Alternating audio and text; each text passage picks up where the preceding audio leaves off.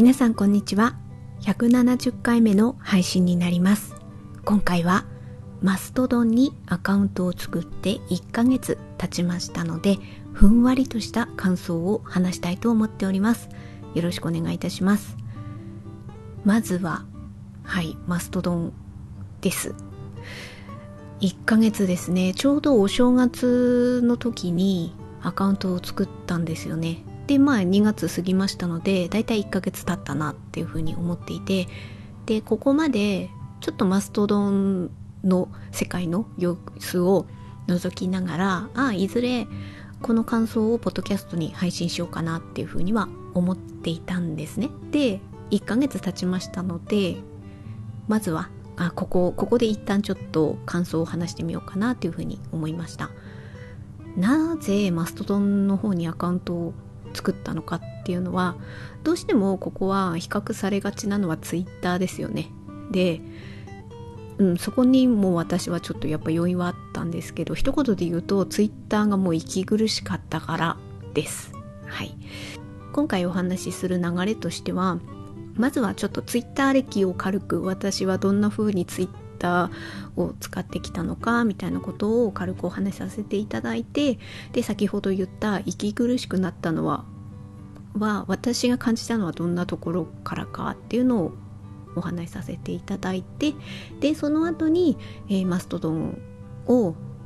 使ってみて、えーと、その世界を覗いてみてのふんわりとした感想を話そうかなという流れで、はい、やっていこうと思っております。え念のため最初にお話しさせていただきますとこのことを話すからといってマストドンを解説するわけでもないですまだ専門用語が分かってないです私はうん、だから間違ったことを言ってしまう可能性もあります。はい、そのえっ、ー、と感覚的に思うことを話すっていう意味合いだと思ってください。であとはあのおすすめのサーバーを紹介するわけでもないっていうこともお話あの冒頭に、はい、念のためお断りしておきます。ということで、えここからはあの簡単に私のツイッター歴をお話しさせていただきますと Twitter のアカウントを多分、えー、作ったのは正確にはいつかは忘れてしまったんですけど少なくとも2009年にはアカウントを持っていたことは覚えてますで使い方としてあの日常のことをつぶやいてたっていうのはまあそれはそうなんですけど適宜何かの私は当事者性を持った時にアカウント変えてるんですよね。でその都度引っ越してきているのであのその例えば2009年に作ったアカウントはもうすでにないです。だからツイッターの拠点となる場は私は今のところないっていう状況です。ただでも2009年から触れてはきているのでなんとなくあツイッターってこういうものだよねっていうことはわかるんですよね。で分かるからこそ何か問題がツイッター内で出た時にすぐ見つけてしまうっていう ところはあってでまあまあその辺りでちょっと思うことがあったっていう流れにはなるんですけどまあそれはちょっと後でまたお話しさせていただきますがでその2009年にアカウントを持っててで私はバズったことがあるんですよね一回でそれはいつかっていうのは多分2009年10年だ9年か10年そんくらいなんですよね。で具体的にじゃあどんなことでっていうのはあの当時私2009年にあのユニコーンが好きであバンドのねユニコーンが好きでで2009年に再結成したんですよ。であの頃はだいぶもうその再結成になんか再結成したからハマったっていうことで全然なくってだから例えばね2007年とか2008年とかそれ以前はあのそれぞれのユニコーンのメンバーのあのそれぞれ活動してるじゃないですか。それぞれの活動を追ってた人なんですよね、えー、例えばあのエビくんの別なバンドのライブに行ってたとかテッシーのあのユニットを見に行ったりとか。でそうなると箱も小さくってで例えばテッシーのライブに行ったらそのライブ会場に行くまでの間の定食屋さんのなんかたまたま定食屋さんの前を通ったらテッシーがご飯食べてたとかそういうほんとちっちゃいような個々の活動を見てた人なんですよね。でそれで2009年に再結成になったからそりゃ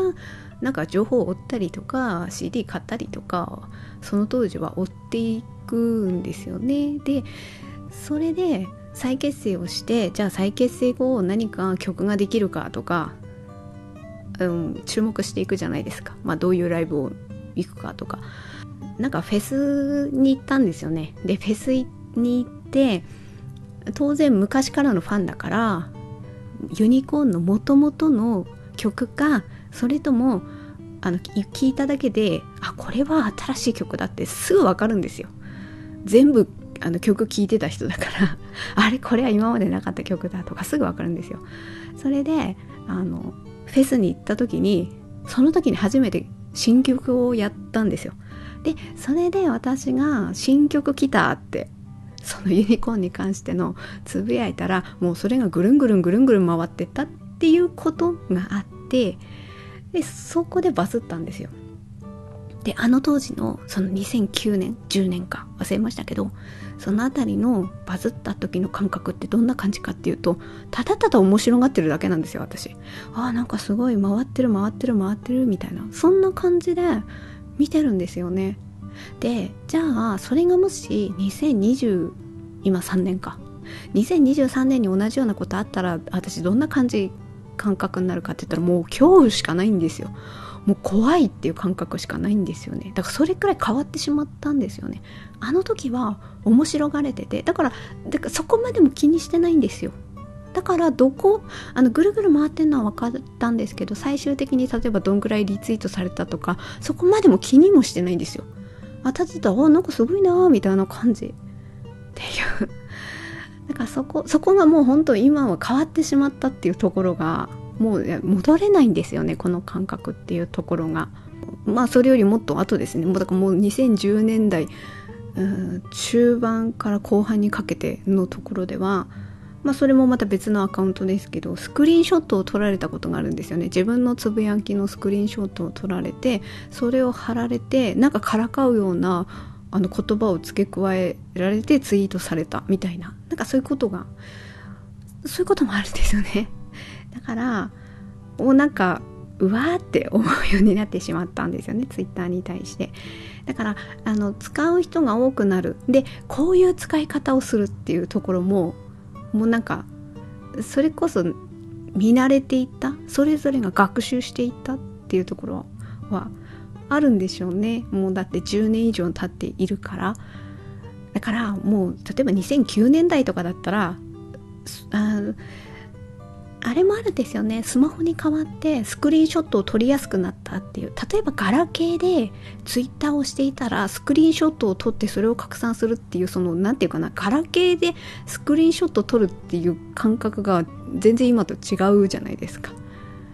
ガラケーだったらスクリーンショットを撮るっていう感覚もないっていう。だからその使える機能が増えていったこともありますよね。でそれをその人々がどう使っていくかっていう。ここも絡んでくるんですけどでこれは私のことじゃないんですけど最近なんかちょ最近？数ヶ月前？ツイッターで見てこうこういうことなんだよなって思ったのは例えばうん何か事故的なニュースがありましたと。で別に別にというかそれはその人がそこまでなんか命命がどうのこうのとか大怪我するまででもないあの事故だったとすると。でもこういう事故があったっていうニュースは流れるんですよね。だからあああそこの施設でこういう事故があったんだって私はたまたまニュースで知っていたんですけどでそしたらツイッターでそのニュースにあった当事者の人まあ、怪我をしてちょっと病院に運ばれたっていう人がツイッターで「ああのあの時のあれは私です」みたいな「自分です」みたいなつぶやきをされてたんですよ。でそれがリツイートされていてたまたま見てしまったんですよね。でまあそれはああこの人なんだっていうあなるほどなって思ったくらいなんですけどでもその後のその人のつぶやきを見ていくと何かを釈明しているつぶやきに変わっていったんですよね。でそれがどういうことかっていうと結局はそのああの時のニュースのは私ですと言ったことによってツイートが拡散されその人の過去のつぶやきまで追っていってでそこに対してのいやこれはこうだろみたいな指摘があってそれに対するこのニュースのことじゃないんですよ。このニュースのことじゃない違うことの言葉が掘っていかれてそれが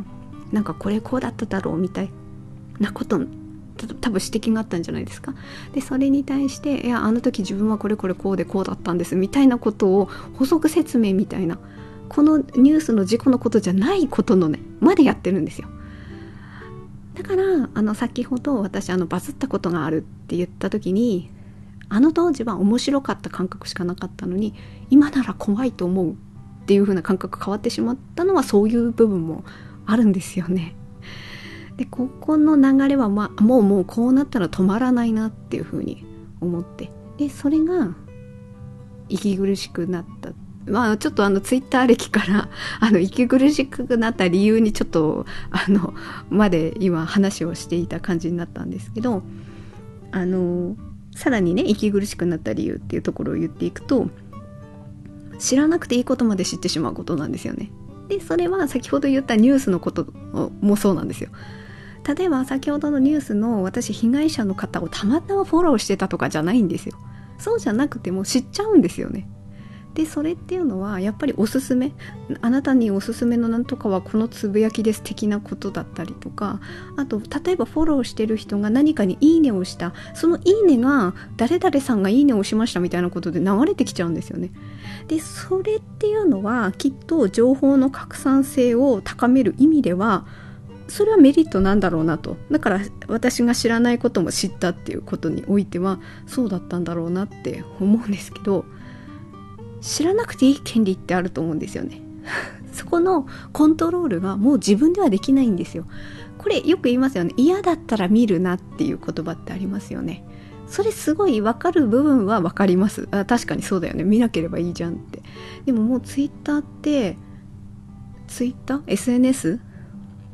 っていうのはもうインフラになっているっていう部分もあるわけだから使わざるを得ない状況にもなる場合もあるしそしてそういうツイッターのようなそういう仕様になると自分が検索したからこういう情報にたどり着いたわけではなくってもうどんどんこう見えてくるんですよね。ここが自分ではもうコントロール不可能になってきたっていうところそこが息苦しくなってきたっていう要因でもあります。であとはここは私すごい説明しがたい部分なんですけれどもツイッターとあとジェンダーの問題が絡む時の非常にややこしい感じ。で例えばこれが私自分が当事者性自分が何かの発端ではなかったとしてももう見えちゃうんですよね。ああこの人こういう感じで言ってんのかみたいなこととかが見えてしまう。でそこのそこもコントロールできないんですよね。でえっ、ー、とこの辺りの話を私こうやって言葉で説明するのも実は恐怖なんですよ。怖いんですよね。なのであのこれこれこういうことですってことがちょっと言い難いのであの私が最近見た YouTube をちょっとここでご紹介いたします。1月23日放送のポリザス TV で、えーと、とタイトルが「炎上まみれのネット空間はどのように出来上がった?」ジェンダーの視点からネットの言論空間を分析したガイドブック「いいね」ボタンを押す前にが発売共著者にインタビューっていう動画がポリタス TV にあのアップされてるんですよ。で私はこれを見てこういうこういうことっていうかこういうことなんですよ。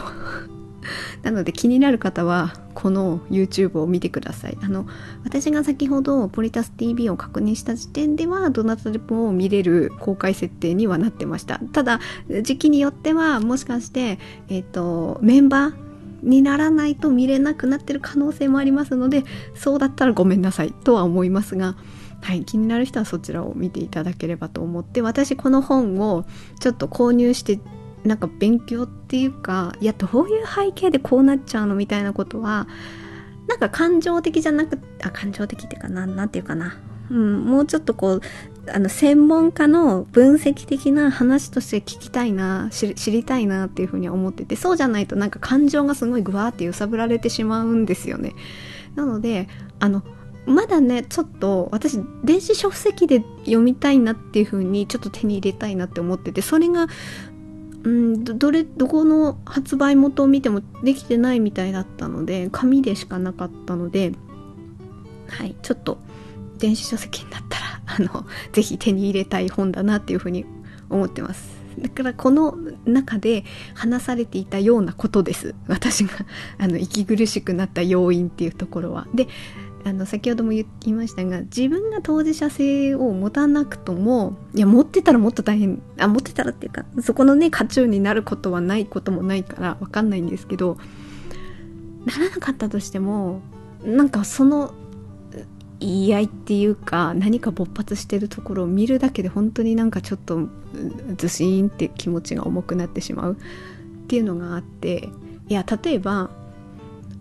カフェで一人で淡々と本読みたいだけなんですよ私は。で読んでたらその本をこれ読みましたっていうことをちょこっと言うくらいだけでいいんですよ私はね感覚的には。でもそうじゃなくって例えばそのカフェ店員さんに突っかかってる人がいる。いやここは何なんだって。なんでここはこうなってんだみたいなすごい勢いで生きって突っかかってる人が自分には突っかかってなくても店員さんに突っかかってる人を見るみたいな気持ちになるんですよツイッターにいると。でそこからやっぱ距離を置きたいなっていうふうに思ってでそっからこっからがそのマストドンに来たっていうそういうことがあってマストドンなんですよね。でまあここからはマストドンの感想的な話に移ってますがマストドンはもともと私はアカウントを持っておりました。でこれはですね2018年に作ってました。ただ多分2017年とか18年あたりにやっぱちょっとそうこういう情報が話題になった部分はあると思うんですよ。あのマストドンっていうサービスっていうかそういうのがあるっていうことで。だから私はその時に作ってたんですよ。で今もそれは持ってるっていうかあのメインのマストドンの方に連携はしてます。はい。あでちなみにあの私のマストドンのどこあのアカウントみたいなとこはあのそうですねプロフィール欄のリンク集の中にあありますのでそこを見たい人は見てください。あまりなんか表だって宣伝する気もない気もないっていう言い方もあれですけどはないのではい、あのもしそのリンク集を見ていただいたらその中にそっとマストドンって 入っておりますのでそこを見ていただければああここにアカウント作ったんだねっていうのは、はい、あのサーバーもどれを選んだのかとかその辺もそれを見ていただければわかると思います。はいで話は戻りますがその2018年あたりに作ってたんですけどでその時はそこまでなんだろうこっちがいいなってハマるほどではなく一旦ちょっとそこでなんか削除もしなかったんですよね。ただただアカウント作っただけっていう状態にしていて。でもうね先ほど言ったようなこの息苦しさが募り募ってきましたのでああこれは移動しなんか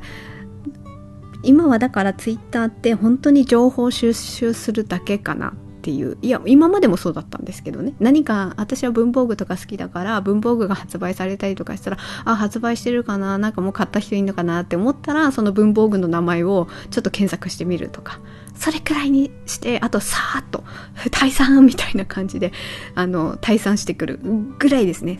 なるべくそこからは深くは入り込まないように今してるっていう感じで。であマストドンの方はただただなんか壁打ち的にこれやったあれやったこうだったおはようそれぐらいです。でそれがもうツイッターでできなくなっちゃったんですよね。そそれするのも怖いって本当にもう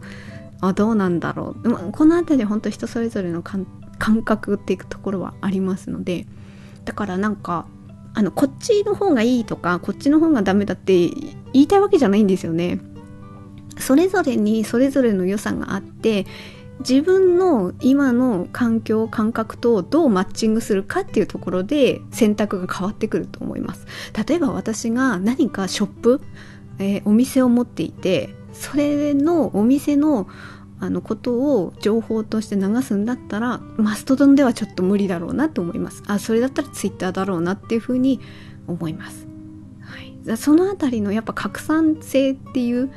ところを考えるとなんかこっちがいいっては、まあ、0か100ではもう絶対言えない世界だなっていうふうに思います。でマストドンってどんな感じっていうのをあの全然専門用語がわからない私的に言うとツイッターはツイ例えば街としましょう。ツイッターという街がありましたと。ツイッターだったらそのツイッターの街に住むか住まないかという選択肢になっちゃうんですよね。でマストドンだったらじゃあマストドンっていう街がありましたと。でその中にえっとマンションの中に入居する人もいれば一戸建てを建てる人もいるみたいな。なんかねマンションとかで例えてる人がいたんですよね。だからそれがすごい分かりやすいなっていうふうに思ってこういう言い方をしたんですけど。なんか感覚的には。だから私は今あるマンションを見つけてそのマンションをちょっとノックさせていただいてその一角に住まわせてもらってるみたいな感じでしょうか。でえっ、ー、とだからツイッターはそのツイッターっていう街に住むか住まないかの選択肢になってきちゃうんですけどマストドンだったらマンションを変えるっていう選択肢もありますよね。あとは一戸建てを建てるいやでも一戸建てを建てるっていうのもなかなかななかなかやっぱその辺りはあの知識的なことも必要なのでみんながみんなできますよっては全然言えないものなのですがあのマンションを変えることはできますよね。でマンションにも個性があると。で、えー、そのマンションの規模大規模か小規模か小規模マンションか大規模マンションかとかだからそこら辺の選択肢の幅はマストドンの方が広いなっていう風な感覚はあります。で私がいいなっていう感じで思ってるのはいいなというかここは違うなって思うのは、えー、公開範囲の設定が非常に細かくできるなっていうところですね。ツイッターだったら鍵をかけたらもう誰からも見られないあのフォローフォロワーフォロワーさんか。フォロワーの人しか見れない。あの全部もうとにかくもう何も見えない。みたいな感じになるんですけれどもえー、っとマストドンだとその人のホームあのホームに来ればつぶやきは見れる。けどもあの連合のサーバーとかだったら見れないとかあすんごいこの辺の説明が全然うまくできないですね。具体的にうまく言えない。でも私はつぶやきごとに公開範囲の設定を連合までなななんていうかな。流していいものか私のあのホームホームの場所に来ないと見れないようにするかとかそれをその都度こあの決めた決めてるしえー、っとあのフォローフォロワーフォロワーの承認もどうするかっていうのは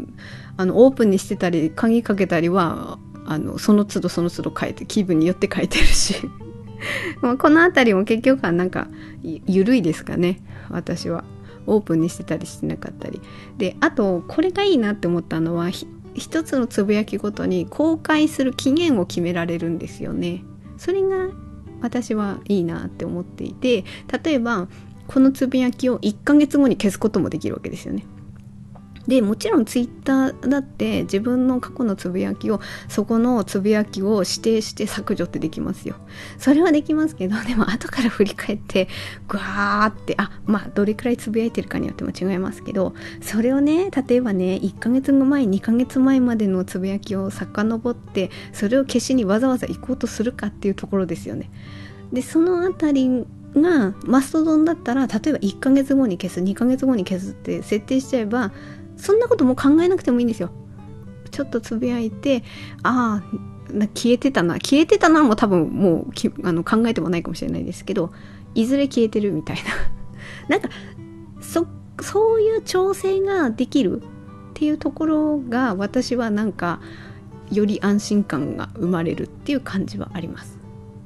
あとは今の段階では検索性が Twitter よりもマストドンの方が難しいっていうところ。ハッシュタグ検索はできるけど単語としては検索ができないのかな。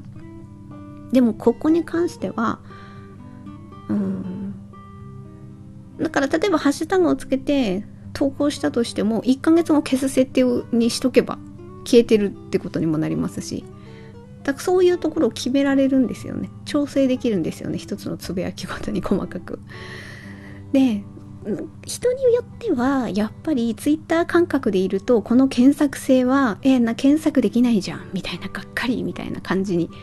なるかもしれない。だからここをどう捉えるかっていうところだと思います。なんか私は先ほども言ったように知らなくていいことまで知ってしまうっていうところの難しさを感じていたからああこれくらいがいいのかもしれないっていうふうにちょっと思ったりもするんです。でもこれは今がこういう状況であって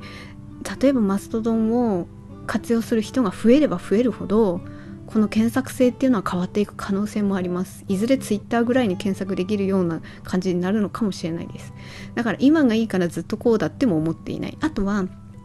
よくあるのは今までも私いろいろ見てきたんで いろいろ見てきたっていうか